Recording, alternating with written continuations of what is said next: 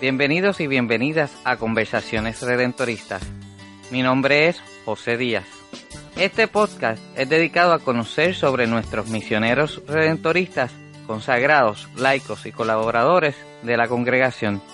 También es un espacio para la reflexión, la oración y la evangelización. Bueno, y en este día nos encontramos con Padre José Rachet, misionero redentorista que se encuentra en la parroquia San Antonio de Padua, en Guayama. ¿Cómo está, Padre?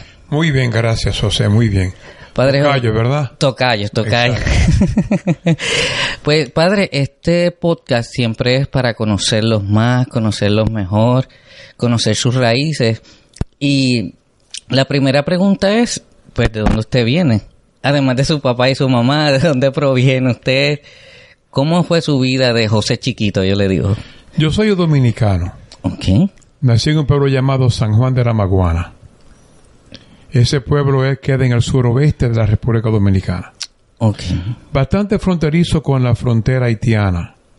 Queda unos 50 kilómetros más o menos de la frontera haitiana. Yo nací ahí hasta que fui al seminario a la edad de 14 años, después de la, del octavo grado. Fui al seminario menor a los 14 años. Mi papá era un inmigrante libanés. Emigrante libanés. Libanés, Ok. correcto. De un pueblo llamado Junie, Juni. En, en, en el Líbano. Queda más o menos como a 30 kilómetros de Beirut, más o menos. Mi mamá es dominicana, nacida en San Juan de la Maguana, pero el papá de ella era libanés. O sea que ya tiene dos descendencias Correcto. orientales. Correcto. Del oriente, perdón. Él era de Trípoli, en el Líbano, al norte del Líbano. Entonces, este, pero la mamá de ella, el papá era francés, De la isla de Martinica. De la isla de Martinica. Sí, de- ok, sí, sí, de la isla. Exacto. Él era apellido Lagrange. Lo pronunciamos Lagrange, Lagrange. pero es Lagrange, Es francés. en francés Lagrange. La, Lagrange. Lagrange. Si la, la expresión como Lagrange, como dicen los, los franceses, ¿no? Ahora, por ejemplo, mi segundo nombre, mi segundo apellido es Herrera, pero no es Herrera. El, el original era Nayar. ¿Cómo así que no es Herrera y es Nayar? Ok, porque cuando mi abuelo vino a Santo Domingo desde el Líbano, le cambiaron el nombre en inmigración, como, fa- como pasa tantas veces, ¿no? En, cuando vienen de otros países. Entonces, ah, el apellido Nayar, tengo entendido que se llama Evanisto Carpintero.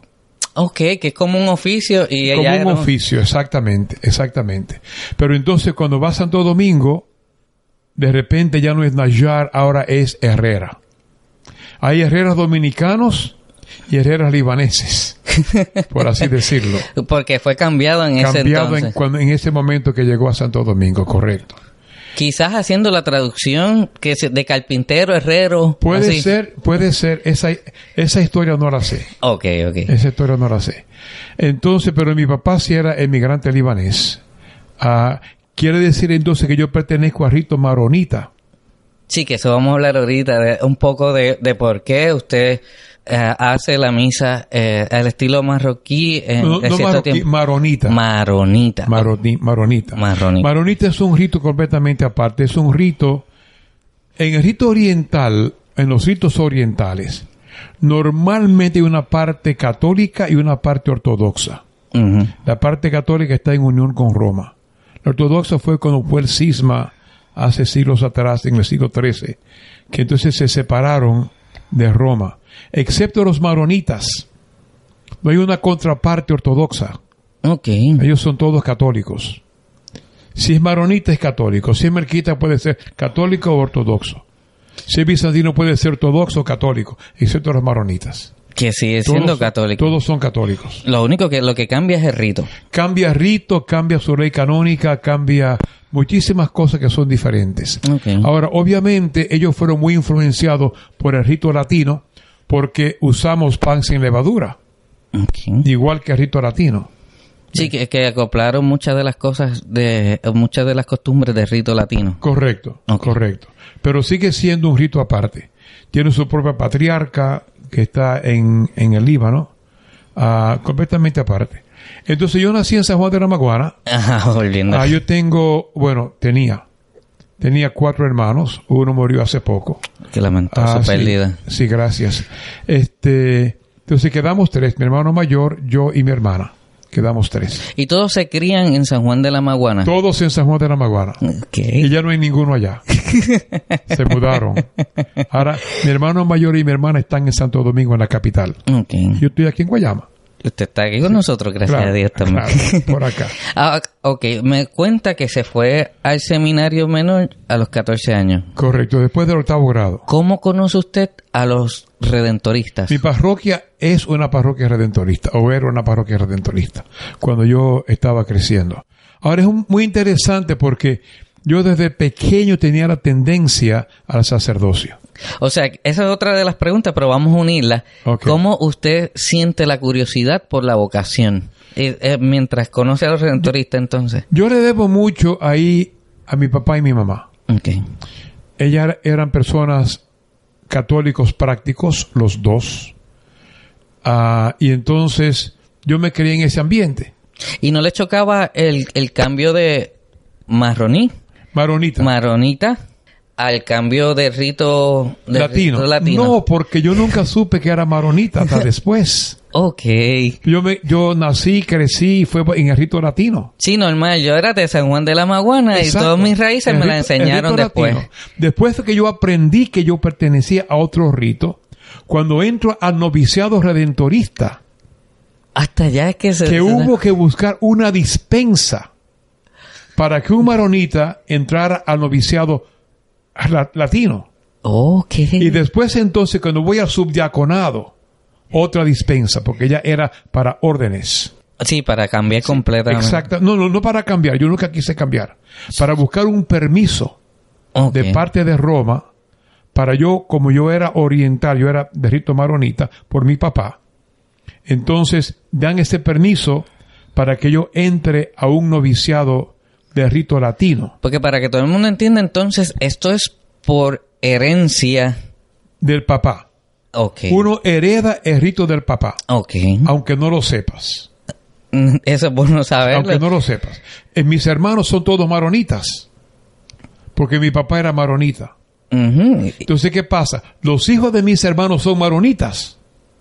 Porque el papá del papá de él es Exactamente, exactamente. Es- así es como funciona. Uno hereda el rito del papá. Ok, volviendo entonces otra vez a, Ajá.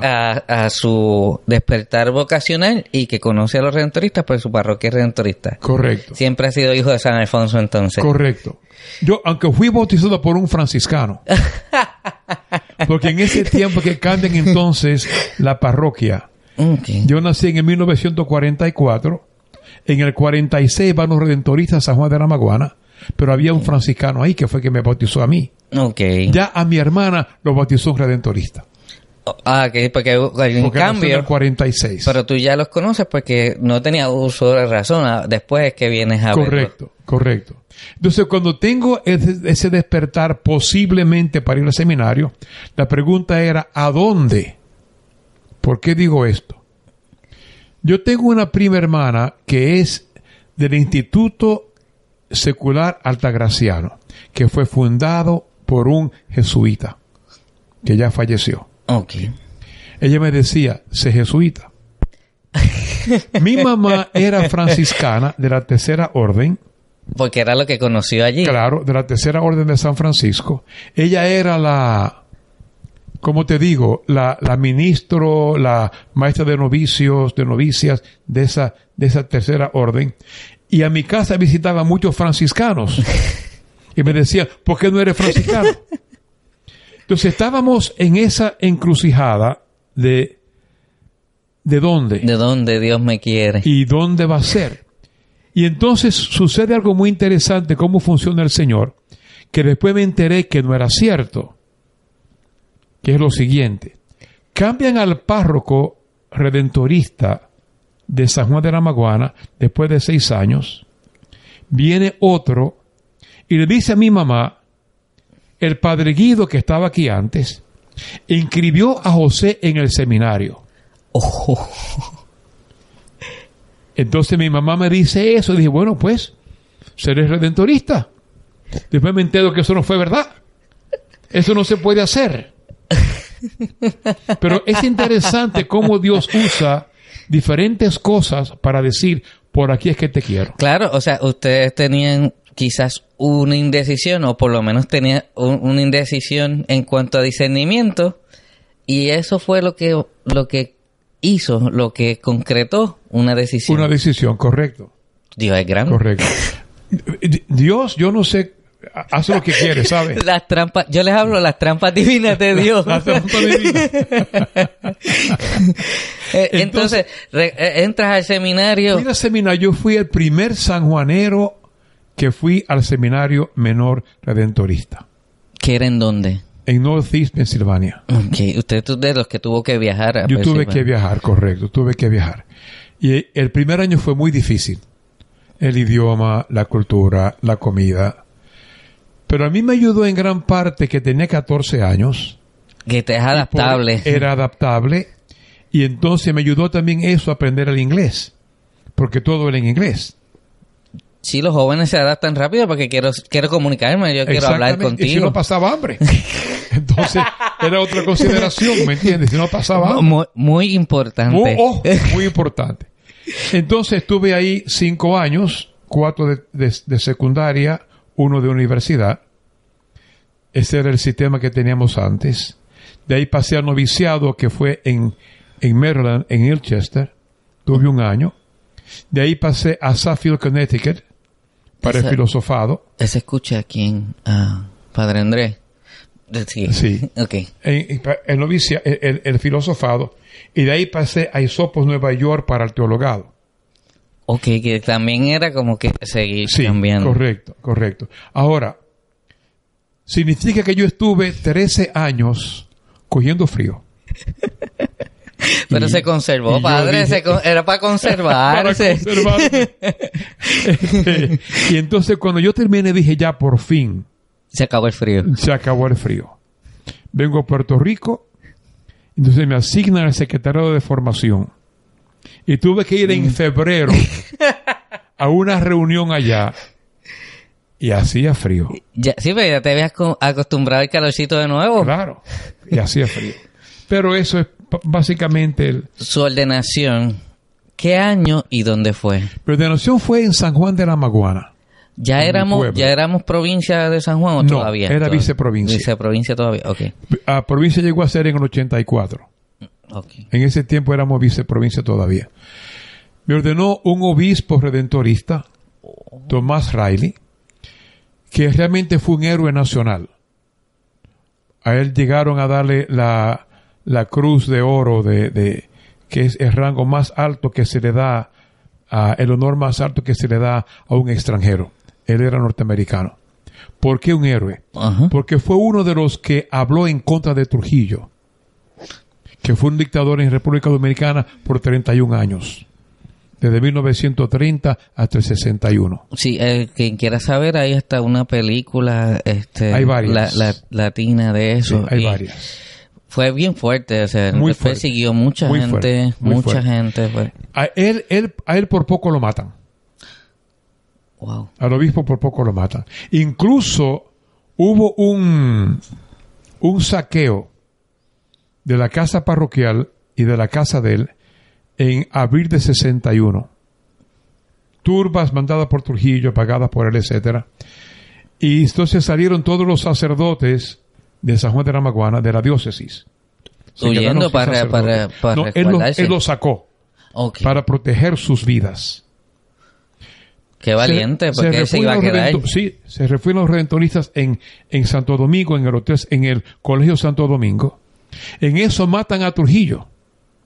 En mayo 30 del 61. Allí cerca del malecón, ¿no, no fue? Cerca del malecón, correcto, correcto. Y entonces, uno de los que estaba en el complot, como para sanarse en salud, acusa al obispo Monseñor Riley, que era parte de la conspiración. Van y lo buscan preso. Cae preso. Esto me lo dijo a mí el obispo. Lo comparto como primera fuente. Claro que usted como testigo de, de ese, eh, testigo de ese testimonio. Correcto. Cuando él lo mandan, a- va al Palacio Nacional, No, lo cogen preso, está entonces preso en, un, en una fortaleza de tortura. El teniente llama al presidente que era Balaguer, porque Balaguer era el presidente títere, pero era presidente. Electo, sí. No, eh, era presidente. Ok. En, papel, era presidente. Le dice el teniente por teléfono, Su Excelencia, aquí tengo un obispo. Yo no quiero matar a un obispo. Y dijo el obispo, yo tampoco quiero que tú mates un obispo. Entonces lo llevan al palacio, le dice Balaguer al obispo, mataron al jefe, que era Trujillo. Y está en el sótano del palacio. El obispo regresa entonces al Colegio Santo Domingo. ¿Lo liberan entonces? Bueno, lo, sí lo soltó. Por eso decía siempre, Balaguer podrá ser no ejemplar, pero me salvó la vida. Y él siempre fue agradecido de eso a Balaguer. Me salvó la vida. Regresa a Santo Domingo entonces y ahí celebra misa por Trujillo. Ah, Te da un- una- la grandeza de este hombre. o sea que tú eres celebra misa testigo. por Trujillo que, lo quería matar. Eh, Tú eres un testigo de la iglesia perseguida y la iglesia No, eso- Eso, me misericordiosa. lo dijo la mía, es primera fuente. Ajá. Eso es primera fuente. Este, y después entonces el resto fue historia, ¿no? Entonces más tarde, como digo, lo, decora- lo- lo decoraron como héroe nacional. Pero fue por eso, los obispos hablaron fuertemente contra Trujillo. Pero básicamente fueron dos. Monseñor Tomás de San Juan de la Maguana y Monseñor Panal de La Vega, que era español. Los dominicanos más calladitos. Ajá, porque Una razón muy sencilla. diplomacia. Tienen familia. Y quizás a ellos no los tocaban, pero tienen familia. Lo que eso incluía. Mientras que lo- los extranjeros no tenían familia. Al punto que se dice que le dijo Franco a Trujillo, no me toques a Panal. Si lo tocas, te cogieron todas tus posesiones en España. No me lo toques. Eso se dice. Ok. Eso para mí no es primera fuente. Ok, ok. ¿Ok? Es lo que se comenta. Usted, en, to- en toda esta historia, usted es eh, ordenado por un obispo que ha vivido esa iglesia perseguida. Correcto. Eh, eso es un honor de, parte de Dios. Sí. Y entonces su proceso, ya llegando a Puerto Rico, ya siendo eh, secretario de formación, ¿cómo, ¿cómo es esa primera asignación? ¿Cómo Bueno. usted la ve, ese primer amor, yo le digo? El primer amor fue Ponce, Santa María Reina. Ponce. Sí, Santa. María Reina. Yo del seminario me enviaron para Ponce ah, cuando salí de, de la teología. Estuve ahí tres años y unos meses. Agosto del, ses- del 71 a enero del 75. Estuve en Ponce. Ahí me mandan a San Juan de la Maguana, mi pueblo. Estuve ahí nueve años. De ahí me mandaron entonces a San Lorenzo.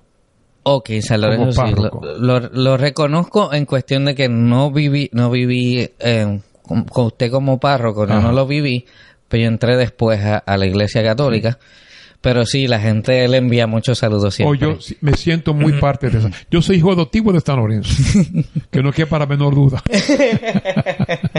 entonces de ahí voy, me, me mandan entonces al filosofado en Pedro Donders, Bayamón, Bayamón. que lo hemos hablado por aquí, sí. De ahí fui entonces, me, me eligieron provincial por seis años, tres y tres. De ahí me mandaron a Aguas Buenas. Ajá, ya yo lo Al conocía. pueblo. Ajá. De ahí me mandaron para acá, para, para, para Guayama. Y aquí es donde felizmente... eh, Aquí estoy muy feliz. Y aquí también soy hijo adoptivo, para que sepa. Así que yo, yo tengo dos pueblos. Ahí- y ahí está, ahí está la prueba. la proclama Sí, la proclama. Hijo preclaro, del pueblo de para que tú veas. Y es, y es un es un gusto tener tener un párroco eh, que se dedica a, a su parroquia, todo Gracias, el mundo gracias. lo aprecia un montón. Este y cuántos años ya tienes de sacerdocio? Desde 1970, Ayu- Bueno, en matemáticas. Eh, 30. 40 y... 40 y qué? 46. 47. Por ahí. Sí. En el Felicidades. 2020 cumplo 50. Felicidades, padre. Gracias, gracias. eh, eh, ese, ese es el equivalente para que los que nos escuchan un matrimonio de éxito. y que recen por y que sigan rezando por Porque no tiene sentido un sacerdote, un religioso sin el pueblo, no tiene sentido. Padre, una de las reflexiones que siempre, siempre están residentes en, en este podcast es ¿qué piensas de la misión redentorista en esta sociedad actual? Yo creo que la misión redentorista es actual. Es actual. Nosotros fuimos fundados por San Alfonso para llevar a buena nueva a los necesitados. ¿Y donde no hay necesitados? Y siempre los necesitados Y se- siempre los se hay.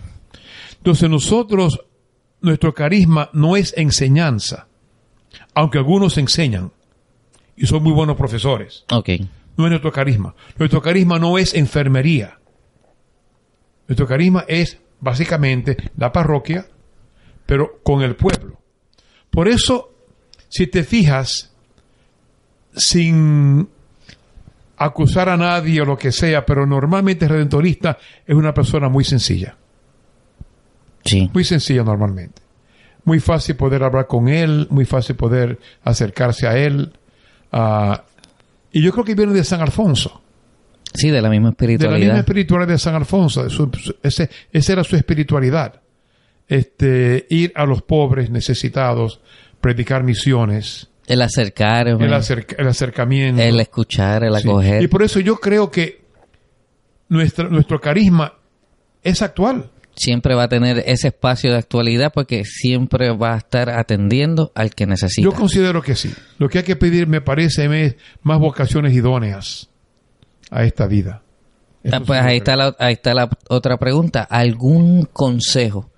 Algo que tú le quieras decir a quien nos esté escuchando para ese despertar vocacional, ya sea laico, ya sea sacerdocio, ya sea, pero eso que usted le quiera decir, mira, por aquí puede ser que Dios te esté llamando.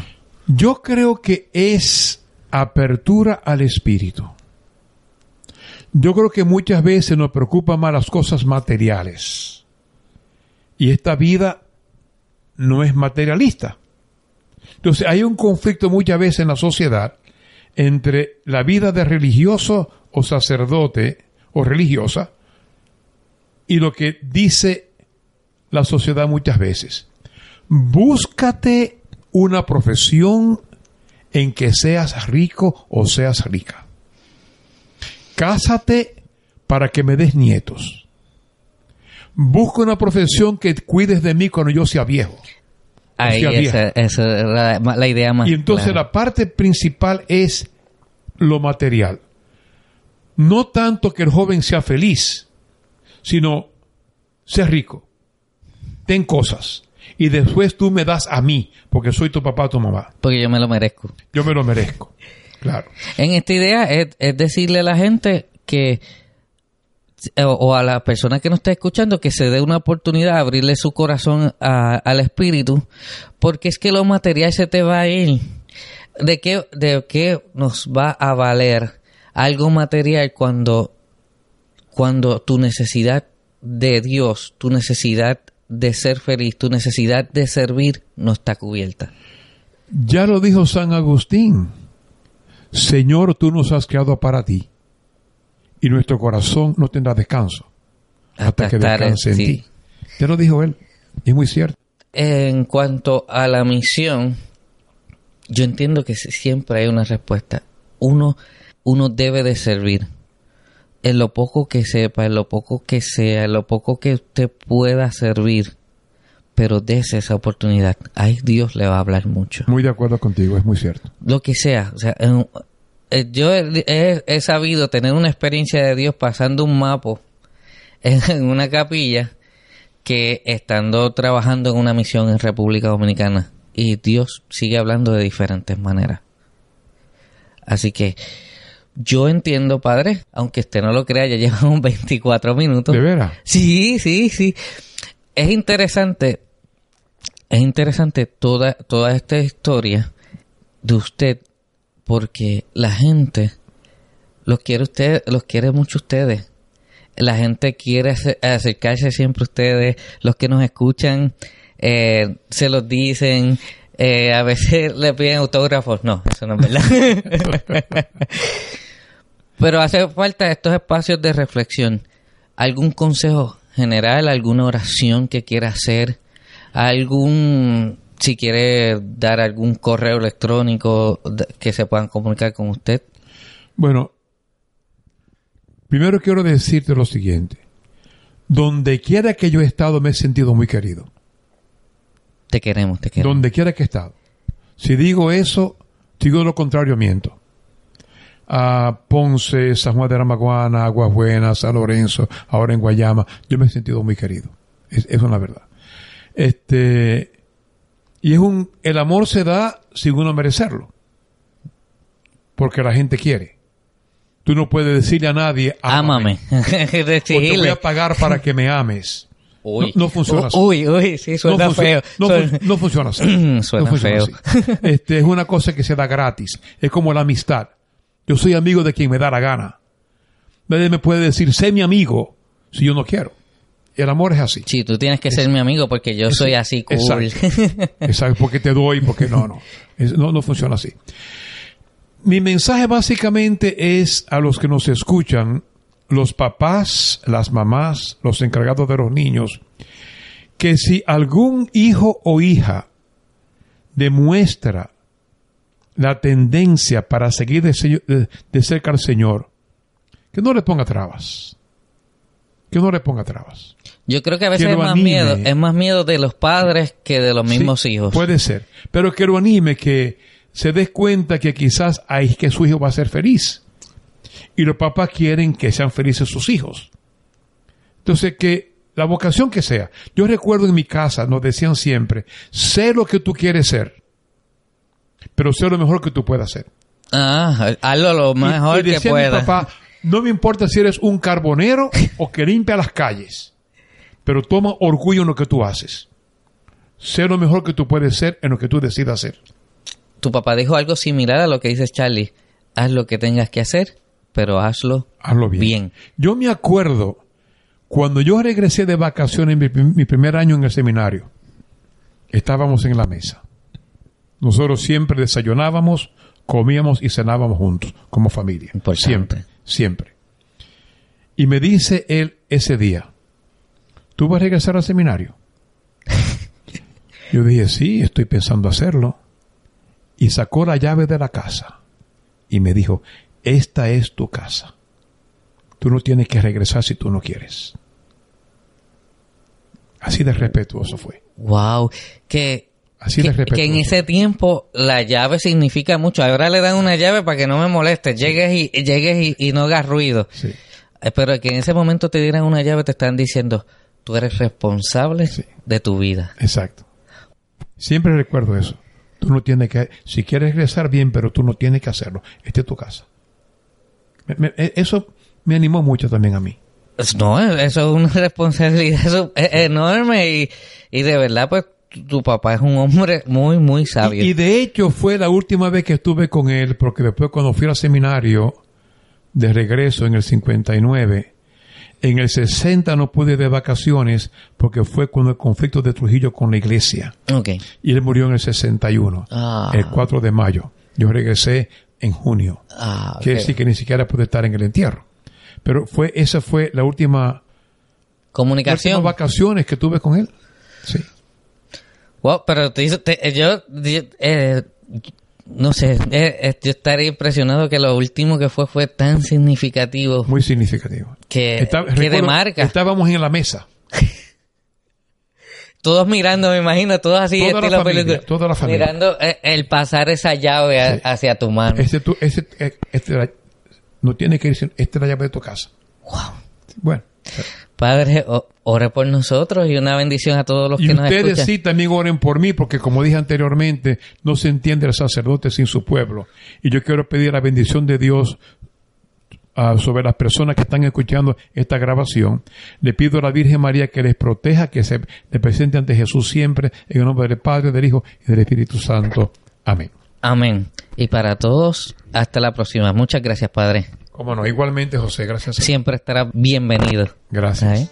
Por la gracia de Dios y la protección de nuestra Madre del Perpetuo Socorro, concluimos este episodio.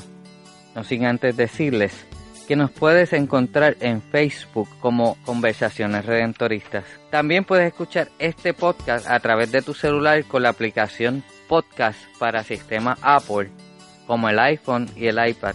Y si tienes Android, puedes bajar la aplicación iVoox, I-V-O-O-X. En cualquiera de esas dos aplicaciones, búscanos como Conversaciones Redentoristas y suscríbete. Recibirás este y otros episodios. También puedes enviarnos un correo electrónico a conversacionesredentoristas.gmail.com Gracias por escuchar este tu podcast, Conversaciones Redentoristas. Será hasta la próxima y bendiciones en el Redentor.